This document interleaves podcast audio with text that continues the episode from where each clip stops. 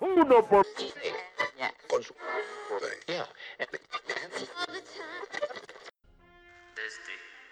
Y le voy a dar en la cara marica. Meine deutsche Jugend, nach einem Jahr kann ich euch hier wieder begrüßen. We're not acting clearly. We're not talking clearly. We've got problems. Estaba como un guerrillero más, que ha sido un guerrillero muerto en combate, mientras que era un simple campesino. Bienvenidos a UT Podcast. Muy buenos días a la- toda la comunidad universitaria. Hoy en una nueva emisión de UT Podcast les habla su amigo Daniel Reiter y a mi lado Gustavo Moreno. Y en la cabina Daniel Luta Lora. Hoy en la misión hablaremos sobre la vida de aquellos niños que fueron parte de familias muy pobres y con pocas oportunidades. Muy buenos días Gustavo, ¿cómo estás? Muy, muy buenos días, Daniel. Muy bien, gracias. ¿Usted cómo se encuentra el día de hoy? Bien, gracias. Fíjate que hoy en día se ha estado presentando muchos casos de asesinatos. Lo curioso es que no son personas altas, sino niños de desde los 10 años de edad en adelante que empiezan a delinquir o a matar por falta de oportunidades tanto educativas como laborales. Ve, Daniel, sí, tienes eh, toda la razón. Mira que conozco un caso eh, de un niño en el cual él expone sus experiencias y nos cuenta cómo se ha transformado su vida al comenzar a hacer esas actividades delincuenciales. Eh, lo que más me llamó allí la atención, Daniel, fueron los motivos por los cuales este niño empezó pues, a cometer esos casos terribles y atroces. Qué terrible esto, Gustavo. Pero esto de caso es de qué? Un video, un audio o algún tipo de entrevista porque es interesante saber de la mano de una experiencia propia, cómo es el sufrimiento de estas personas en este mundo del sicariato. Claro, eh, curiosamente, pues este relato fue una entrevista hecha por Ricardo Castellanos de Código Plus, eh, que le hizo pues a un joven eh, sicario que llevaba su vida desde pequeño pues eh, cometiendo estos actos atroces. Ah, bueno, curioso. Lo empezamos a escuchar. Claro que sí, Daniel, aquí está.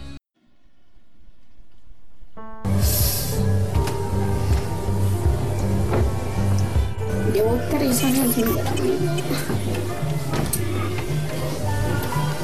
¿Y por qué no puede? Por muchas cosas. Por muchas cosas. Sus- usted- una suposición, si usted estuviera en el lugar mío, hmm, se entendería cómo soy yo. ¿Por qué me volví así? ¿Por qué me echaron de la casa? ¿Por qué mi hermanito está en la cárcel? Por muchas cosas, si usted estuviera en mi lugar. Pero a pesar de todo, yo me siento un hombre. Voy a seguir pidiendo solo. Me dan ganas de llorar.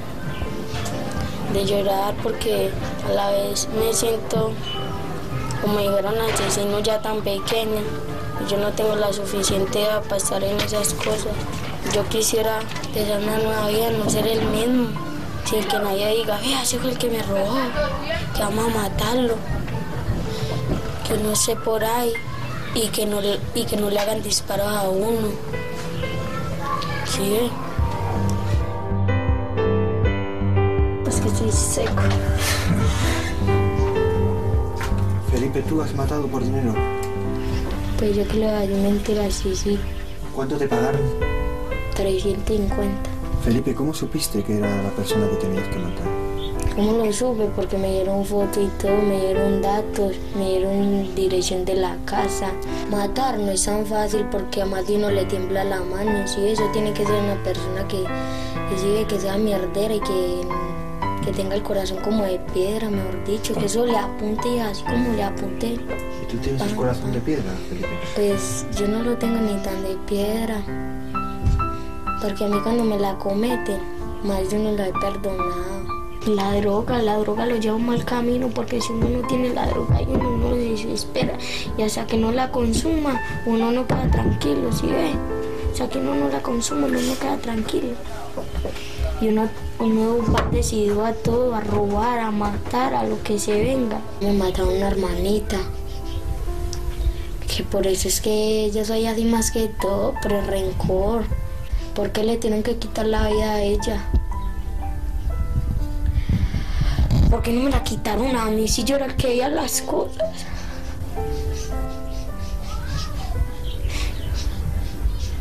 Felipe, ¿cuántos años tenía tu hermana? Estaba chiquitica, tenía dos meses. Dos meses.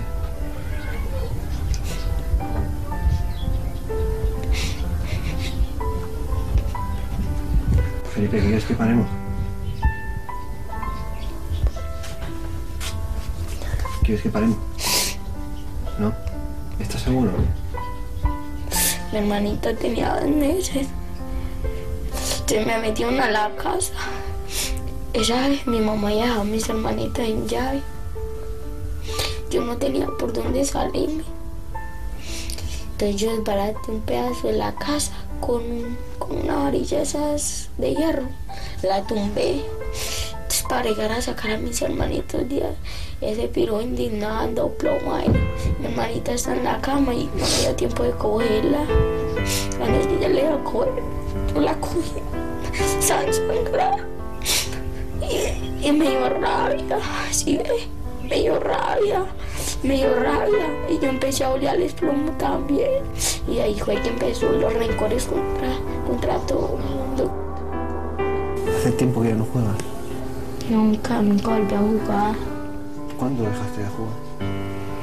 Años. Si a mí me dedicara tiempo a alguien, hasta de pronto no cambiaría. Porque a uno nadie le dedica tiempo, si es tiempo. Y mi mamá cuántas veces le dije, madre, que me dé tiempo, ma. Ayúdeme con las tareas, madre, ayúdeme, ayúdeme, ayúdeme. ¿Hace cuánto que no la ves? Yo, hace como tres años. ¿Y qué le gust- te gustaría decirle? No, nada, que no sea tan rencorosa. Que no sea tan rencorosa y que no se desquite con mis hermanitos. Que si tiene muchas ganas de pelear, que pelee con otro, pero ¿por qué con los propios hijos? ¿Por qué?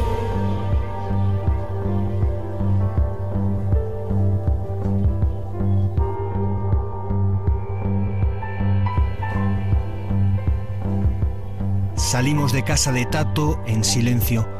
Un silencio que no admite interrupciones, solo preguntas calladas, incómodas. Esperábamos a un niño sicario, a un asesino sin sentimientos, y nos hemos encontrado con que ese asesino echa de menos a su mamá. Si usted estuviera en mi lugar, me ha dicho Felipe, entendería cómo soy. ¿Pueden entenderlo sus víctimas? Bueno, Daniel, bastante impactante este, ese relato de este joven, pero mira, no sé si lograste allí como escuchar una palabra clave que decía este joven, eh, si, si usted estuviera en mi lugar, o sea, una palabra como clave de este joven que expresaba en ese relato. La verdad no, no sé cómo imaginar yo colocarme en los zapatos de él. Es muy duro, muy cruel esa situación que él vive.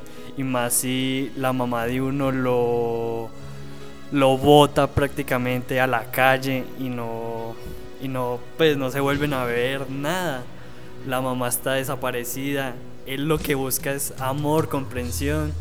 Y pues vivir esto solo y más, él dice que en ese conflicto que tuvo, que lo iban a matar, le mataron la- a la hermana, fue muy doloroso para él. Y traumático, claro.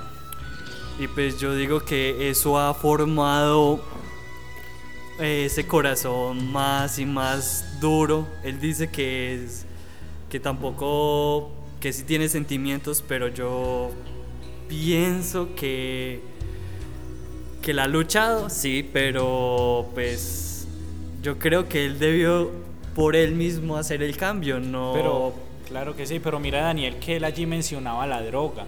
Él se tenía que drogar para poder llegar a cometer estos actos. Sí, pero pues tampoco es una excusa. Eh, sí, Claro, la- claro, sí.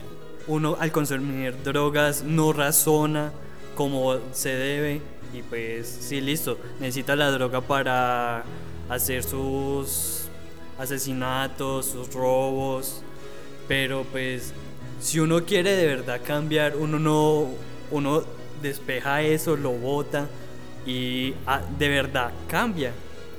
Y, pero mira que allí Ricardo Castellano le mencionaba algo de cuánto valía como la vida de esa persona. Él allí le respondió 350 mil pesos. O sea, la vida humana no tiene realmente un, valor, porque la verdad, o sea, lo humano tiene que ser respetado desde nacimiento. O sea, lo humano no tiene valor. Sí, la verdad, Gustavo, yo estoy de acuerdo contigo. Eh, la vida no tiene precio para nadie. Eh, solamente por venganza, solamente por un momento de rabia, eso es estúpido.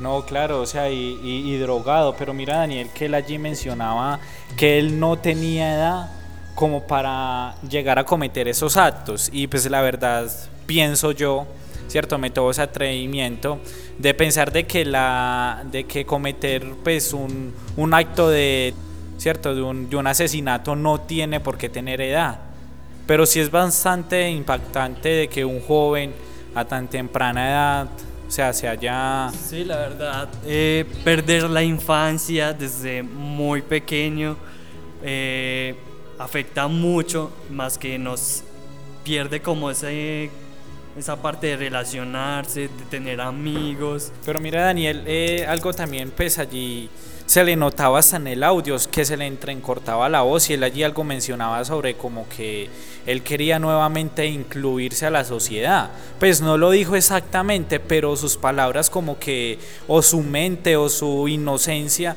lo hacía transportar a eso, o sea, a que realmente quiere incluirse nuevamente a la sociedad y pues la verdad eh, eso es un derecho humano. La verdad yo pienso que eh, si él lo quiere, él no necesita el apoyo de nadie. Yo creo que ya ha desarrollado una mentalidad prácticamente madura, una mentalidad crítica para poder salir de esto él mismo. Él no necesita ya de que una mamá o un papá o alguien que lo necesite. La verdad es que ya tiene esa mentalidad, ya es un adulto prácticamente aunque esté en un cuerpo de niño, pero sí. Puede que sea muy doloroso y todo, pero la verdad no creo que necesite de alguien. Sí, obviamente todo el mundo necesita alguien que lo apoye, pero... Claro, Daniel, qué pena te interrumpo, pero es que mira que yo pienso que un joven de que eh, vivió eso desde su niñez necesita quizás un apoyo porque pues la verdad es como, es como un niño que, que crezca en una familia normal, por decirlo así, o sea, juguetes, que le han estado enseñando. Él que va a recordar cuando esté más grande. Sus juguetes, pues su, su infancia, todo aquello que, que vivió. Pero yo creo que esto ya no, con la mentalidad que ya debe tener, no creo que valga. Eh, él ya piensa como un adulto entonces, no, él debe hacerse ya responsable ya de sus actos, de qué es lo que hizo. Y pues yo creo que superar esto, él debe cambiar, pero no necesita precisamente apoyarse en alguien. Él mismo debe ser capaz de hacer eso. Sí, Daniel, pues bueno, o sea, la verdad eso es un, eso es un tema bastante contradictorio, conflictivo eh, la verdad, pues eh, en el momento ya se nos ha estado acabando un poco el tiempo. Eh, vamos a, a, seguir escuchando esos relatos, vamos a seguir estando pues atentos de, de, de, personas expertas, a ver en, en qué también que nos den su opinión. Bueno, muchas gracias a la comunidad universitaria por escucharnos hoy. en la próxima emisión seguiremos con esta parte de la situación que se vive del sicariato y cómo afecta eh, un país, la vida, las familias y la de un niño que en realidad sufre, pero él puede salir adelante.